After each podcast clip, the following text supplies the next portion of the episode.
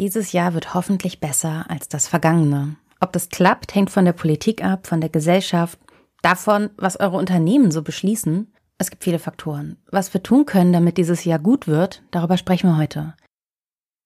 Du, also eigentlich wollen wir gar keine Kinder. Ich muss los. Ausnahmsweise mal keine Rückenschmerzen.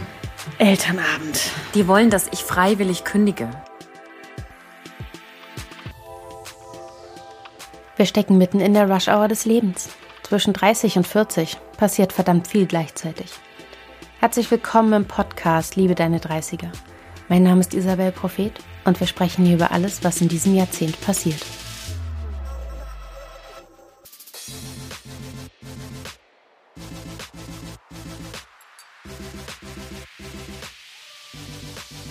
Bei mir ist Alice Greschko, eine der spannendsten Vordenkerinnen für moderne Arbeit zurzeit. Lass uns mit Arbeit auch gleich mal anfangen. Bleiben wir jetzt für immer alle im Homeoffice?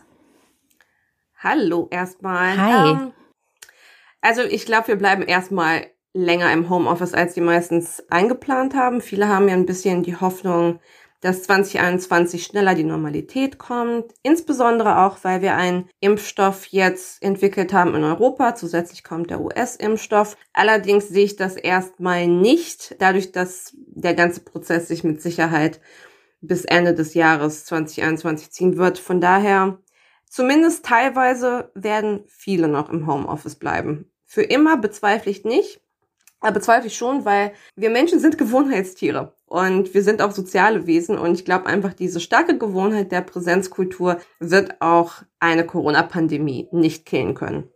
Der stärkste Feind einer neuen Gewohnheit ist immer die alte. Plus in ganz vielen Berufen ist es ja wahnsinnig hilfreich, mit Menschen zu reden. Ich denke da an unser erstes Gespräch vor ein, zwei Wochen, wo ich auch gedacht habe, dieses sich sehen und zu reden, sich so kennenzulernen auf diese Art, gibt mir so viel und bereichert mich in diesem Moment so viel. Das kann aber auf Dauer ein Homeoffice nicht ersetzen. Also ich bin auch der Auffassung einfach, dass Homeoffice besser, attraktiver und technisch äh, smoother laufen wird. Allerdings wird es, wie du gerade beschrieben hast, diese menschliche Begegnung niemals vollumfänglich mhm. ersetzen können. Wir haben jetzt in diesem Jahr sehr viel mit Videokonferenzen experimentiert und mit diversen anderen Arbeitstools. Und den Menschen geht's ja gut im Homeoffice. Also die Studien decken sich da, dass mehr als die Hälfte der Menschen, die im Homeoffice arbeiten dürfen, auch zufrieden ist. Allerdings glaube ich halt trotzdem, dass früher oder später so ein bisschen Vereinsamung und Langeweile und vor allem auch ähm, Karrierestagnation einsetzt, wenn man zu lange im Homeoffice ist. Ja, man kann sich nicht so gut sichtbar machen, zumindest wenn man Konzern in einem Konzern arbeitet, ist es natürlich schwer zu sagen, ich bin hier, ich habe Ideen, ich habe den Drive, ich möchte aufsteigen. Ja, es ist nicht nur sichtbar machen, sondern auch interne Informationen abbekommen. Also ich glaube, ähm, viele unterschätzen, wie stark dieser Netzwerkcharakter auch innerhalb eines Unternehmens sein kann, dass man von seniorigeren Kolleginnen und Kollegen Informationen bekommt, oder teilweise auch direkt aus der Führungsebene. Und diese internen Informationen geben einem Vorsprung darüber, wie man sich verhalten soll, woran man stärker arbeiten soll und vor allem, was man an sich selber verbessern soll. Das ist vor allem ein Thema für junge Arbeitnehmerinnen und Arbeitnehmer. Ich weiß noch, als ich in meiner Ausbildung war, ich habe so, so viel gelernt, zum Beispiel beim Spiegel in diesem riesigen Newsroom, Menschen zuzuhören, während sie telefoniert haben oder Redakteurinnen und Redakteuren und Führungskräften dabei zugehört habe, wie sie Meinungsverschiedenheiten geklärt haben, Dinge, die einfach geregelt werden mussten. Und dieses Zuhören entfällt ja gerade für alle jungen Menschen, die eigentlich genau davon so viel mitnehmen könnten. Die müssen jetzt ganz schön viel aufholen auch, ne? Wie holen wir die denn nächstes Jahr wieder rein? Also ich glaube, das ist gar nicht so unbedingt eine, ein verlorenes Jahr. Also es fühlt sich momentan ein bisschen so an. Allerdings glaube ich, dass solche Erfahrungen auch ein bisschen später gemacht werden können. Wichtig ist halt, dass man erstens die Leute nicht in Prozesse einschleift, die kontraproduktiv sind, das heißt, eigentlich der Betreuungsprozess muss jetzt halt schon längst begonnen haben. Vor allem, wenn du junge Kräfte hast, die digitales Onboarding gemacht haben. Der Prozess muss für sie jetzt bereits schon so eingeschliffen sein, dass es regelmäßig Dialogrunden gibt, dass sie regelmäßig an Meetings teilnehmen können, dass sie regelmäßig Feedbackrunden bekommen, One-to-Ones, ähm, dass sie das Gefühl haben, ernst genommen zu werden und auch das Gefühl haben, mitzubekommen, was eigentlich innerhalb des Unternehmens passiert, wie Projekte ab abgewickelt werden und wie die Dynamik zwischen Personen ist. Und für die Fälle, bei denen es bisher nicht passiert ist, glaube ich, muss man dann insbesondere einen, einen schärferen Fokus in den ersten Monaten nach Homeoffice, nach Corona-Pandemie-Stimmung ja. auf jüngere Kräfte legen, denn die Defizite werden sowieso sichtbar, wenn auf einmal alle wieder im Büro sein müssen. Ich bezweifle, ob sie es sein müssen, aber die Defizite werden dann sichtbar im Umgang, im Kundenumgang, in der Art, wie Projekte gemacht werden. Die Arbeitsprozesse sind im Zweifel nicht stimmig. Von daher, man sollte sich darauf vorbereiten und extra Raum für Dialog und für Lernzeit einplanen, beziehungsweise mindestens ein Verständnis dafür entwickeln, dass es keine vollwertige Erfahrung ist, wenn man nur digitales Onboarding hatte. Da ist unsere Generation aber auch wirklich sehr gefordert, weil wir diejenigen sind, die am nächsten an diesen Leuten dran sind. Wir sind diejenigen, die sagen müssen, hier, ich bin nicht weit über dir, ich bin nicht weit weg von deiner Karrierestufe, ich nehme dich jetzt wieder mit rein. Und da müssen aber eben auch die Berufsanfänger oder sei es auch nur ein Neueinsteiger im Unternehmen, kann ja auch jemand mit Erfahrung sein, dranbleiben ja, auf jeden Fall. Ich finde es ganz gut, wenn man unsere Generation so ein bisschen als Brückenbauer betrachtet. Die Frage ist halt, ob, ob das auch zugelassen wird. Es hängt ja dann noch immer von anderen Entscheiderinnen und Entscheidern ab. Und ob wir nicht auch mittlerweile zum Teil einfach als verstaubt von der ganz jungen Generation betrachtet werden, wenn ich mir zum, zum Teil anschaue, die Gen X, nein, die sind jetzt Gen Z, so rum. Die Gen Z ist absolut dynamisch auf eine Art und Weise, die ich mit 20 beispielsweise überhaupt gar nicht kannte. Aber gut, wir werden es ja sehen. Aber ich kenne die Situation auch aus meiner eigenen Erwerbsbiografie. Die Leute, denen du etwas beibringen möchtest, halten dich irgendwie für alt. Und die Leute von oben, die Älteren, sehen das mit Argwohn, weil sie sich denken, lass doch die jungen Wilden erstmal. Und du denkst dir so, ja, aber, aber vielleicht so ein paar Grundlagen. Hm. Ich habe bei Instagram gefragt, was passieren muss, damit 2021 besser wird. Und eine Antwort lautete auch, Firmen müssen das, was sie aus der Corona-Zeit gelernt haben, beibehalten. Und sie müssen es weiter verbessern. Du beschäftigst dich sehr, sehr viel mit New Work. Würdest du sagen, dass die Pandemie das beschleunigt hat? Also ich glaube, die Pandemie hat in manchen Orten das überhaupt erst losgelöst und gezündet. In vielen Unternehmen in Deutschland, auch in der Verwaltung, wird gearbeitet wie 1985. Das war zumindest bis vor ein paar Monaten so. Und man darf nicht vergessen, dass Veränderung auch nicht gewünscht ist unbedingt. Und New Work nach meiner Auffassung ist die Antwort auf moderne Anforderungen an kreative und innovative Wissensarbeit primär. Und für diese kreative und innovative Wissensarbeit braucht es halt Kollaborationsräume und insgesamt mehr Autonomie und auch eine technische Ausstattung und tatsächlich Raum zum Tiefarbeiten, gleichzeitig auch zum, für den Fokus. Ich glaube, das war einfach in vielen Unternehmen bisher halt nicht da und dort, wo es nun angesetzt hat, da hat es auch meiner Auffassung nach ganz gut gefruchtet, wenn ich mit unterschiedlichen Menschen sowohl aus Konzernen als auch aus KMUs spreche. Die Leute haben es ja irgendwie hinbekommen. Mussten sie ja. Jeder gute Unternehmer muss ja in einer Krisensituation schnell reagieren und irgendwie hat das dann alles hinbekommen. Und insbesondere die Autonomie und die Flexibilität und ein stärkeres Gefühl über die Kontrolle meiner eigenen Arbeit ist etwas, was Arbeitnehmer sehr wertschätzen. Dazu ja. gibt es auch eine aktuelle Cisco-Studie, die es genau für die Pandemie untersucht hat, dass tatsächlich Flexibilität ähm, und Autonomie Punkte sind, das wollen die Leute nicht wieder weggeben.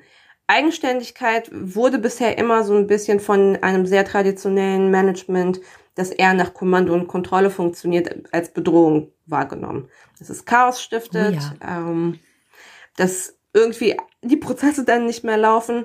Und ich bin gespannt, ob tatsächlich dieses Kommando und Kontrolle ein bisschen zurückgefahren wird, weil ich finde es nicht nur aus der, aus der Zeit gefallen, ich finde es ist auch weniger produktiv.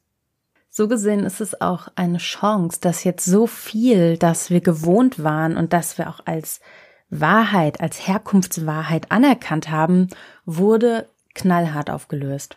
Und ich weiß nicht, wie es bei dir ist, aber wenn ich etwas über New Work schreibe, was ein größerer Sprung ist zum Status quo, kriege ich auch wirklich sehr viele negative Reaktionen von Menschen, die sagen, nein, das ist eine Form von Verweichlichung, es ist eine Form von Ineffektivität und auch von Leistungsverweigerung, wo ich mich immer frage, okay, wenn wir jetzt diesen totalen Bruch Anfang 2020 nicht gehabt hätten, wären wir möglicherweise auch gar nicht so weit wie jetzt. Und das ist die Chance, die wir im nächsten Jahr haben, genau das weiterzuentwickeln. Was kommt denn als nächstes? Also ich glaube tatsächlich, wir werden an den technischen Möglichkeiten viel arbeiten. Wir haben gesehen, es ist auch eine, einfach eine Security-Frage, dass die Infrastruktur in vielen Unternehmen so nicht aufgebaut werden konnte, dass sie sicher ist, dass halt mobile Endgeräte beispielsweise für die Mitarbeiter zu Hause mhm. nicht sicher waren. Der Anteil an Cybersecurity, Erpressung und dann Angriffen ist insgesamt gestiegen in diesem Jahr in kleinen und mittelständischen Unternehmen.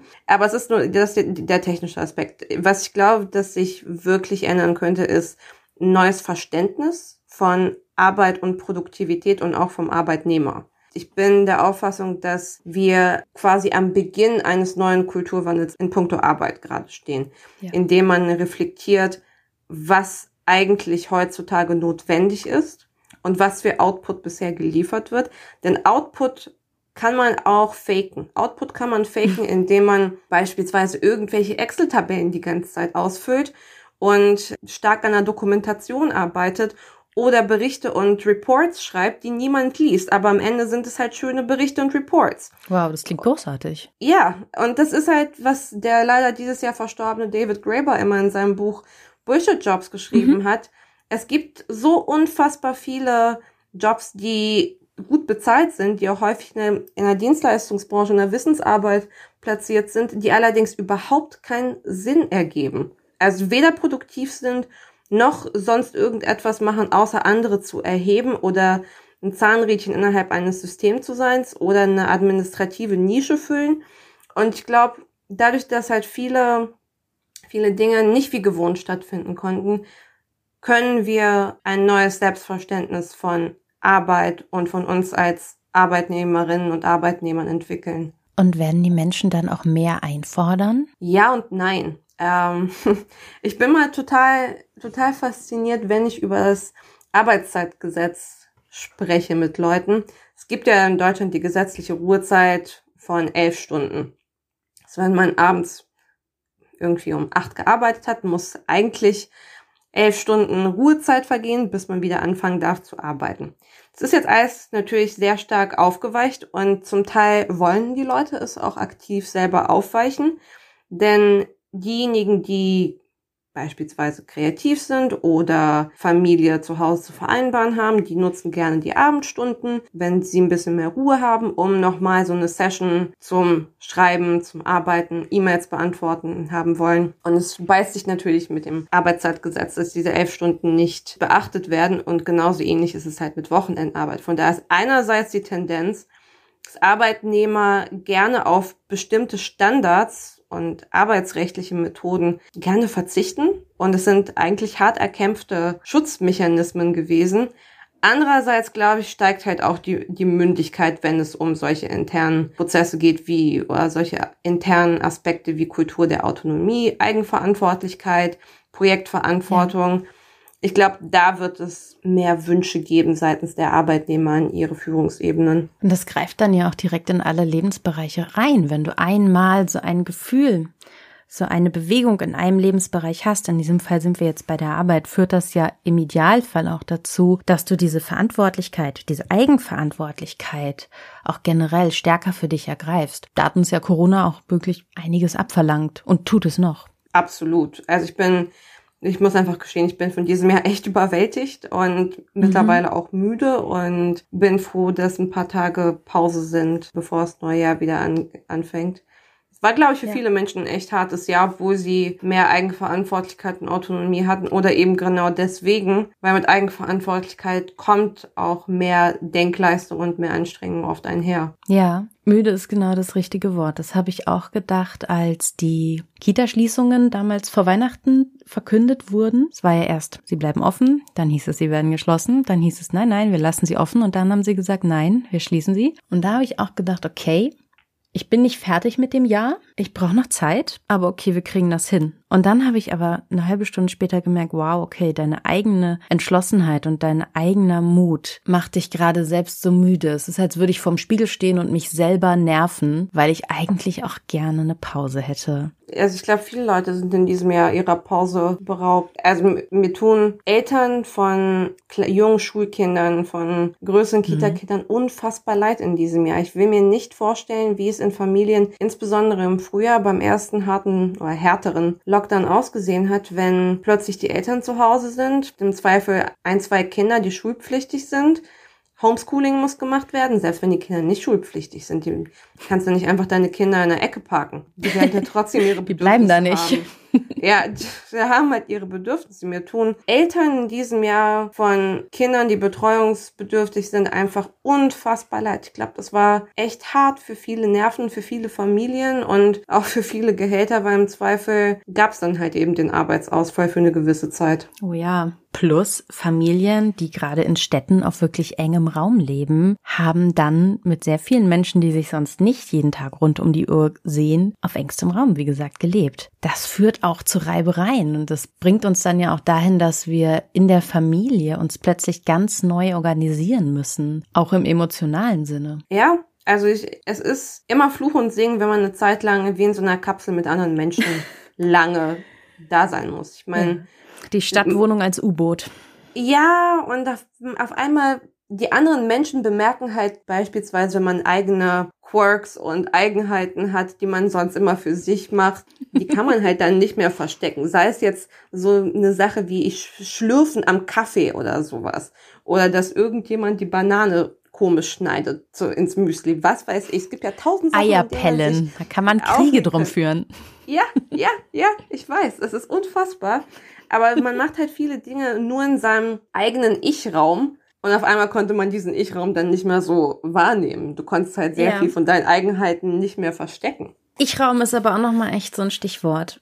Weil ich gerade auch merke, bei der ersten Kita-Schließung waren wir schlicht nicht betroffen. Meine Tochter war noch klein und wir hatten uns entschieden, es mit der Kita erst später zu starten. Dieses Mal sind wir betroffen. Und ich hatte diese unglaubliche Wut in mir. Obwohl ich wusste, dass es richtig ist, obwohl ich weiß, dass es richtig ist, war ich so wütend. Und auf einmal habe ich echt gedacht, okay, krass, ich will da nicht hin. Aber ein Teil von mir sagt sich gerade, okay, so haben die Querdenker gedacht. Das ist ein bisschen merkwürdig, weil bei mir geht es gerade irgendwie um die Organisation meines Lebens. Bei den Querdenkern ging es um die Frage, ob sie nun Masken im Supermarkt tragen wollen oder nicht. Aber die sind auf einmal gar nicht so weit weg und die Querdenker sind ja auch gefühlt aus allen Lebensbereichen. Können wir die wiederholen? Ähm, ich glaube tatsächlich, die meisten sind schon lange, so lange weg, die kannst du nicht wieder bekommen. Man darf nicht vergessen, dass in Deutschland rund ein Drittel der wahlberechtigten Bevölkerung einfach konsequent nicht zur Wahl geht und das seit Jahrzehnten.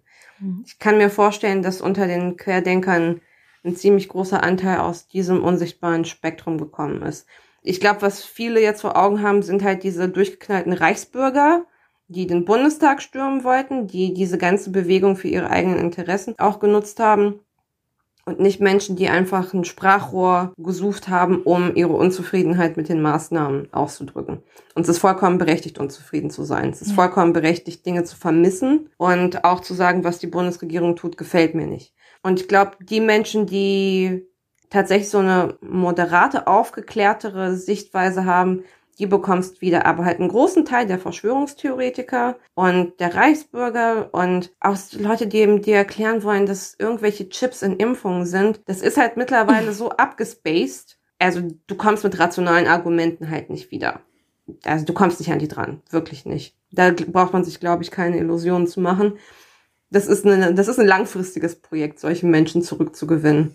Braucht man dafür eine neue Partei oder ist das eher etwas, wo die Alten sich annähern sollten oder auch nicht sollten? Na, es gibt ja immer wieder neue Parteien. Ja. Wenn man überlegt, die AfD ist eine sehr junge Partei. die erst seit einer Bundestagswahl im Parlament vertreten ist. Davor ich meine, wann hat die AfD tatsächlich angefangen, ein bisschen an Sichtweite zu bekommen? Das war ich vor war sieben noch im Jahren Volontariat, etwa. genau. 13, ja. 14. Genau, ich, ich, erinnere mich auch an 13, der Lucke damals noch, der Anti-Euro war primär mhm. und wo beispielsweise Ausländerthematiken nur ein Randgespräch waren. Und die AfD ist ja beispielsweise eine neue Partei. Und sie wird, glaube ich, trotzdem einen gewissen Teil der, der Menschen nicht erreichen, weil das System einfach so sophisticated geworden ist und auch eine Schlagzahl an Informationen mittlerweile auf Leute zuprescht, das kann man kaum verarbeiten. Dadurch, dass wir in einem Informationszeitalter leben, mit Social Media, mit Zeitungen, ich kann schon die Leute verstehen, dass sie sich denken, oh, nicht schon wieder die Push-Meldung, ich habe keinen Bock, was denn jetzt schon wieder? Wir sind ein bisschen an einem Punkt meiner Auffassung nach angekommen, wo die Leute drüber sind, egal welches Angebot du ihnen machen würdest. Und ja. es gibt ja auch beispielsweise die Europäische Partei Volt, die aus einem anderen äh, progressiven liberalen Flügel sind. Die bauen sich auch jetzt so an, so langsam auf. Aber es ist gerade, es ist eine harte Zeit, sich für Politik zu begeistern. zu viel Negatives. Und da sind nicht nur die Politiker irgendwie schuld. Ich meine, die machen halt, die allermeisten von ihnen machen ihren Job. Aber es ist schon ja. echt viel negatives Zeug. Was ich halt merke, ist, die Politik ist nicht für mich gemacht und die Politik ist für keine einzelne Person da draußen gemacht, sondern die Politik, die Regierungsarbeit ist eben für das ganze Land gemacht und das führt zu Unzufriedenheit. Und deshalb war ich so sauer, als sie die Kitas geschlossen haben. Und deshalb muss ich jetzt aber auch sagen, natürlich ist das die richtige Maßnahme in dieser Situation. Trotzdem war ich jetzt auch sehr erleichtert, als sowohl die Familienministerin Giffey als auch unsere grünen Chefin Annalena Baerbock gesagt hat, ja, die machen wir dann aber auch als erstes wieder auf. Glaubst du, dass Schulen und Kitas im Februar und März überwiegend offen bleiben können? Ja. Ja. Ich glaube, ich glaube, wenn wir jetzt tatsächlich bis in Mitte Januar, Ende Januar sehr konsequent durchziehen werden mit einem Lockdown und wenn die Leute sich weniger treffen, ich glaube, man kann, es ist, es ist nicht unrealistisch. Also man kann mhm. Zahlen tatsächlich nach unten drücken. Wir haben es in sehr vielen, in sehr vielen asiatischen Ländern vornehmlich gesehen, ja. dass es einen Erfolg haben kann, wenn du bestimmte Policies implementierst und wenn die Leute sich daran orientieren.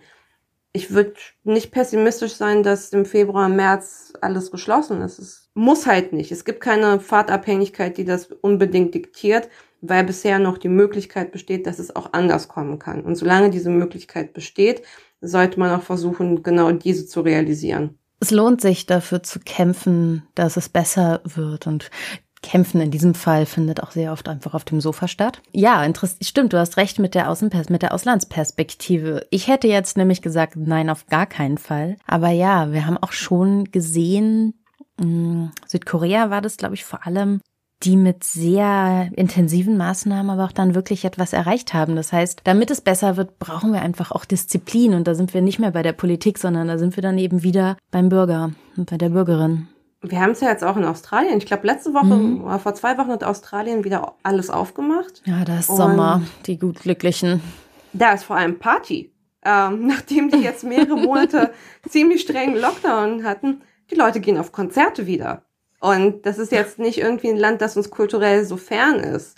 Ja. Ähm, das ist, das ist, das sind die, das sind auch Lebemenschen, die gerne die Strände in Sydney und im ganzen Land gern genießen möchten, die tanzen und feiern gehen möchten und die halt auch eine demokratische Ordnung haben, wo Widerstand und Opposition auch Teil des normalen Diskurses ist. Und die haben es auch hinbekommen. Und das ist halt so meine Hoffnung, ja, man kann es überall eigentlich hinbekommen, wenn man es richtig anstellt. Werden wir im Sommer feiern? Werden wir auf Konzerte gehen? Bisschen. Also ich glaube, ähm, ich weiß nicht, ob du es gelesen hast, es gab ja diesen Zeitplan, der äh, die Impfdosen irgendwie nach Alter kategorisiert hat. Und ich glaube, irgendwie für Leute so in unserem Alter war Dezember 2021, glaube ich, prognostiziert, dass die mhm. Impfungen für uns erst verfügbar werden. Aber ich glaube, der Sommer wird wieder milder, äh, einfach weil es saisonal bedingt weniger Ansteckungen geben wird. Und ich glaube, es wird ein bisschen, ein bisschen tanzen, ein bisschen wieder rausgehen. Das wird wieder möglich sein. Der Sommer in, in 2020 hat sich meiner Auffassung nach auch nicht so unfassbar komisch angefühlt, außer dass halt Großveranstaltungen nicht stattfanden. Aber die Leute waren ja trotzdem an Seen, in Parks und haben Musik mitgebracht und waren grillen und alles. Ja. Also wenn man jetzt nicht unbedingt feiern will, wird der Sommer, glaube ich, ähnlich. Hoffentlich vor allem auch gesund. Und auch das ist wieder eine Disziplinfrage für die Monate davor. Aber sag mal, wie stehst du zum Thema Sport? Brauchen wir die Bundesliga? Brauchen wir die auch in den ersten Monaten des Jahres? Brauchen wir im Sommer die EM, die in ganz Europa übrigens stattfinden wird? Das ist die Europa-EM, wo sie von einer Stadt zur anderen fliegen. Und brauchen wir die Olympischen Spiele? Also die, ich würde einfach grundsätzlich sagen, nein, wenn es nach mir ginge. Ähm, mhm. Ich finde, man kann das alles vertagen, zumindest um ein Jahr. Wir sehen ja auch vor allem in den Nachrichten, regelmäßig sind irgendwelche Fußballer angesteckt. Also ja. es, passiert ja überall. Andererseits will ich jetzt nicht aus meiner eigenen subjektiven Perspektive auf andere schließen, denn ich habe gestern ähm, ein kleines Interview mit einem Künstler gesehen, der meinte, das ist das Kunst- und Kulturangebot und Sport kann man ja durchaus auch zum Kulturangebot zählen, ist das, was die Leute über so eine Krise hinwegkriegt. Die Leute haben ja. Fokus auf etwas, das sie mögen, das sich irgendwie noch normal anfühlt. Und es gibt Millionen von Sport- und Fußballfans. Nicht nur in Deutschland, sondern auch darüber hinaus. Von daher, ich kann diese Sehnsucht verstehen, dass das zumindest irgendwie funktioniert, weil wenn das halt auch irgendwie wegfällt, ich will mir nicht vorstellen, was es was es für eine Lehre in manchen Leuten zusätzlich noch provozieren würde. ja. Also man, ja. das ist, es, es ist halt, es ist halt die Realität. Viele Menschen sind einfach große Fans und für sie ist es wichtig. Und wir haben schon so viele Entbehrungen gehabt. Ich kann verstehen, dass man versucht, dass man diese Entbehrungen nicht auch noch auf die Leute überstülpt. Muss ja. halt nicht sein. Das sehe ich seit allerneuestem auch so. Und zwar auch erst seit, seit kurz vor Weihnachten, wo ich einfach gemerkt habe, so, okay, ich war immer sehr dagegen, Fußball weiterzulaufen. Jetzt denke ich mir aber, ey, okay, irgendwas brauchen die Menschen und für die Menschen, für die Fußball etwas ist, für die kann das gerade einfach der positive Moment sein, aber auch der Moment, an dem, an den die Emotionen gehen. Also du hast vielleicht eine echt nervige, enge Woche in deinem Heimathaus-U-Boot oder Wohnungs-U-Boot gehabt und dann kommt aber der Fußball und du kannst einmal deine Gefühle da reingeben und sie haben etwas, die, deine Gefühle haben einen Ort, an den sie gehen können. Du kannst sie da ausleben. Ja, und vor allem ist es auch wieder so was sozial Bindendes. Ja. Wenn mein Freund Fußball guckt, der ist die ganze Zeit mit seinen Jungs am Texten. das Handy ist halt nicht still. Jede Bewegung wird kommentiert. Aber das ist halt auch irgendwie eine Art, die Leute wieder auf einen Nenner bringt. Von daher, ich finde das jetzt gar nicht so schlimm. Ich bin aber trotzdem gegen die EM. Ich finde eine Europa-EM in dieser Konstellation. Ich wäre auch gegen eine lokale, gegen eine regionale EM, aber ich finde die Europa-EM ganz besonders. Wenn wir irgendwo streichen müssen, dann streichen wir echt da. Ja, es ist halt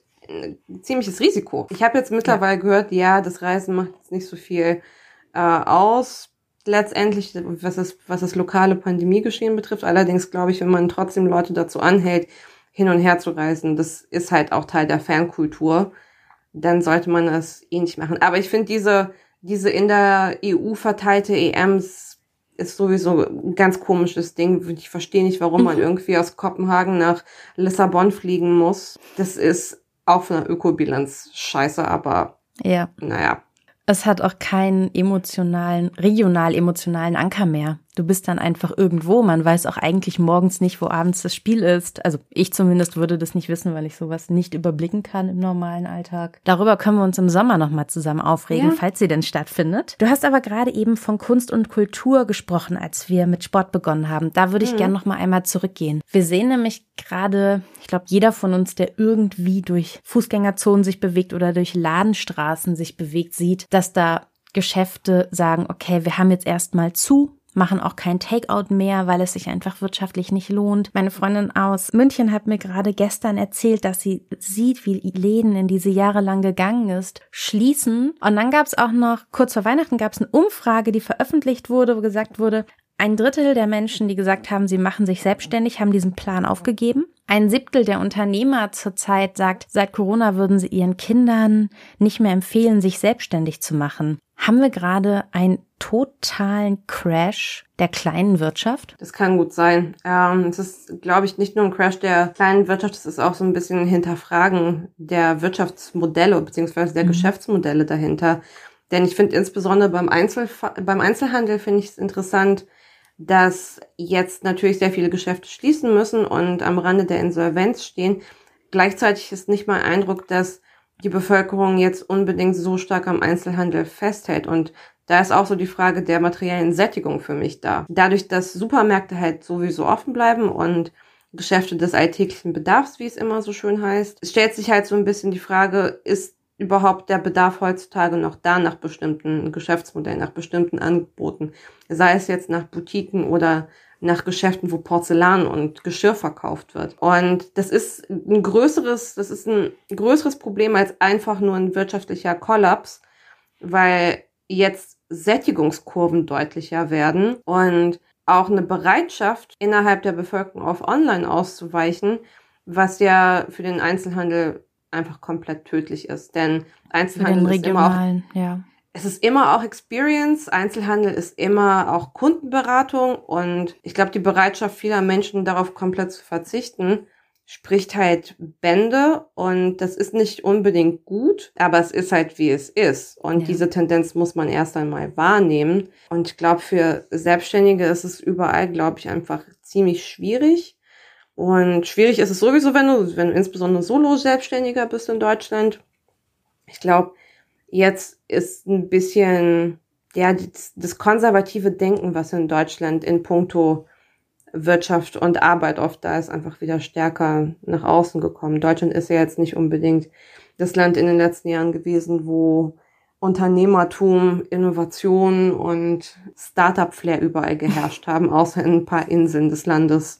Es ist aber auch wirklich nicht so einfach. Kann ich jetzt aus verschiedenen verschiedenen Unternehmerinnen und Unternehmern in meinem Freundeskreis auch sagen, es ist gerade wirklich hart, weil die durch gar nichts geschützt werden. Das sind Menschen, die zu keiner Zeit Anrecht auf Kinderbetreuung hatten. Das sind Menschen, die teilweise auch aus, aus der Lebensreihenfolge nur kein Anrecht auf Hilfen haben, die vielleicht krank waren, schwanger waren und dann keine Corona-Hilfen in irgendeiner Art bekommen. Und nimm auch nur jede einzelne Person, die im, sich in der Wachstumsphase befand mit den eigenen Einnahmen. Die kann auch durch Hilfen, so wie sie gestaltet sind, auf keinen Fall weder Lebensunterhalt noch Kosten decken, was allein aus der Wachstumskonstellation kommt. Und wir haben immer so die Idee von Unternehmer sind selbstständig Unternehmer schützen sich selbst. Und ich frage mich gerade, müssen wir davon jetzt auch noch etwas stärker abrücken? Weil die Gießkanne gerade funktioniert nicht.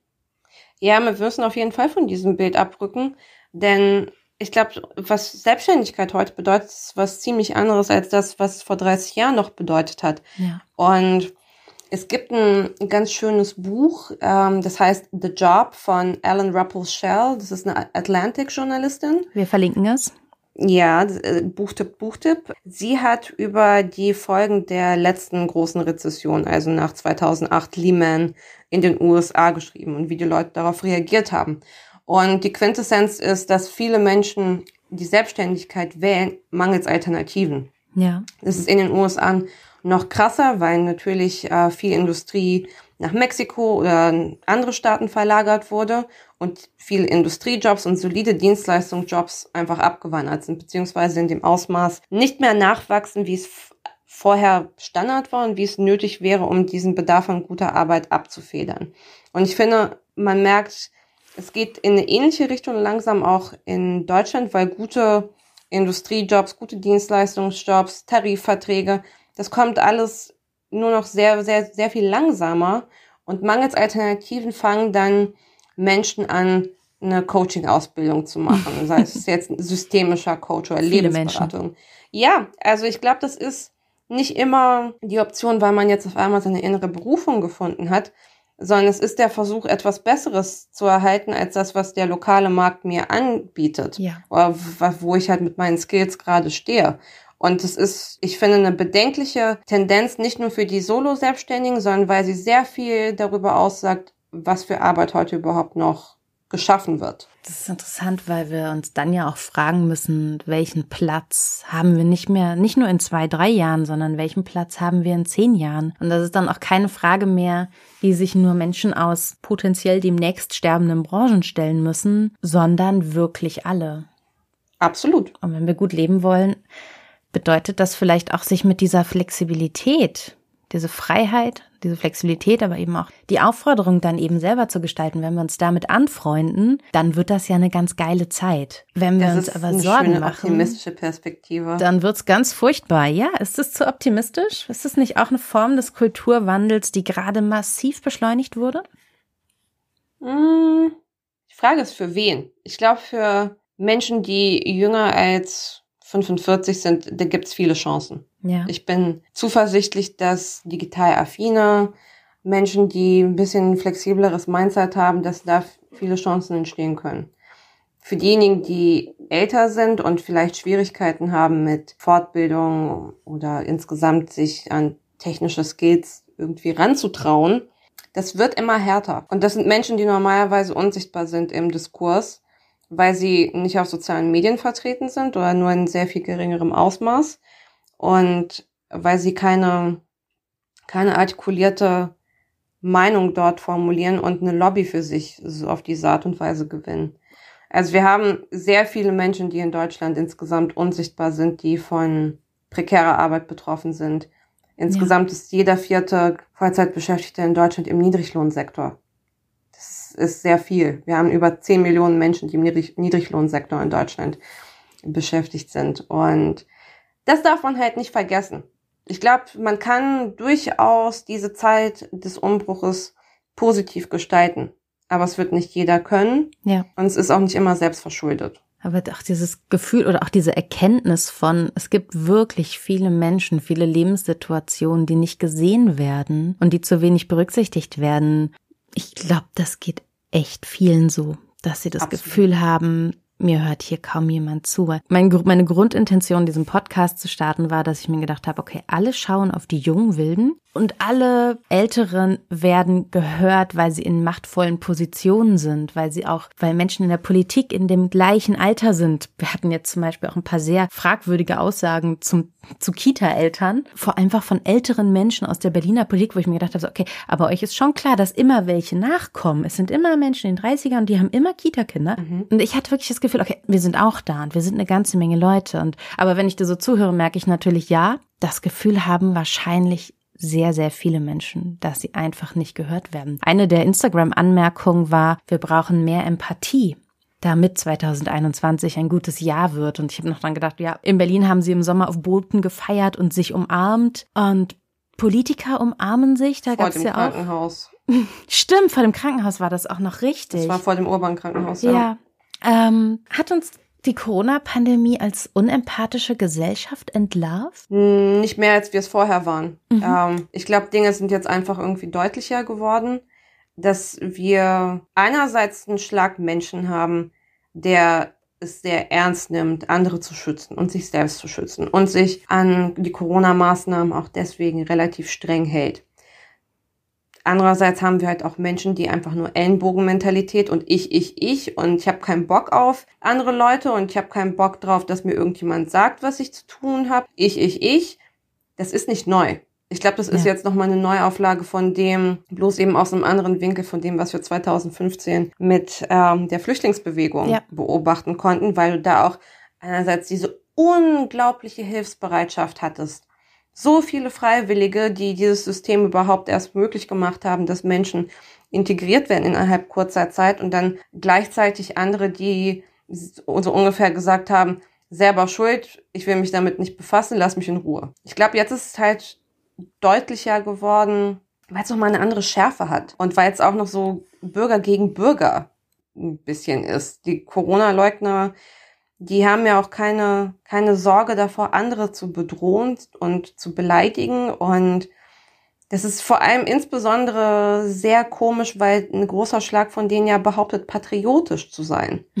Und du bist nicht patriotisch, wenn du deine Mitbürgerinnen und Mitbürger nicht nur beleidigst, sondern ihnen zum Teil den Tod an den Hals, an den Hals wünschst. Ich glaube, diese Schärfe und auch zusätzlich nochmal die Instagram, die Telegram-Kanäle, die haben nochmal ein Bewusstsein dafür äh, geschaffen, wie polarisiert es eigentlich auch in Deutschland teilweise zugeht. Das ist eigentlich auch immer ein sehr, sehr guter Spiegel für die mhm. eigenen Ansichten. Mhm. Absolut. Alice Greschko, ich danke dir sehr für deine Ideen, für deine Gedanken. Alice Arbeit könnt ihr zum Beispiel bei LinkedIn folgen oder auf Twitter. Ich packe euch die Links in die Show Notes. Unsere Begegnung war eigentlich der moderne Internetflirt, den ich so vor Corona noch nicht gehabt hätte. Ich habe dir eine Follow-Anfrage bei LinkedIn gestellt. Du hast ein paar Tage später einen Text von mir geteilt. Ich habe mich total gefreut. Dann haben wir einen Tee per Zoom getrunken. Und das ist etwas, das ich im kommenden Jahr unbedingt beibehalten möchte, dass man jetzt Menschen so niedrigschwellig kennenlernen kann. Alice, ich danke dir sehr. Vielen lieben Dank. Und bis bald.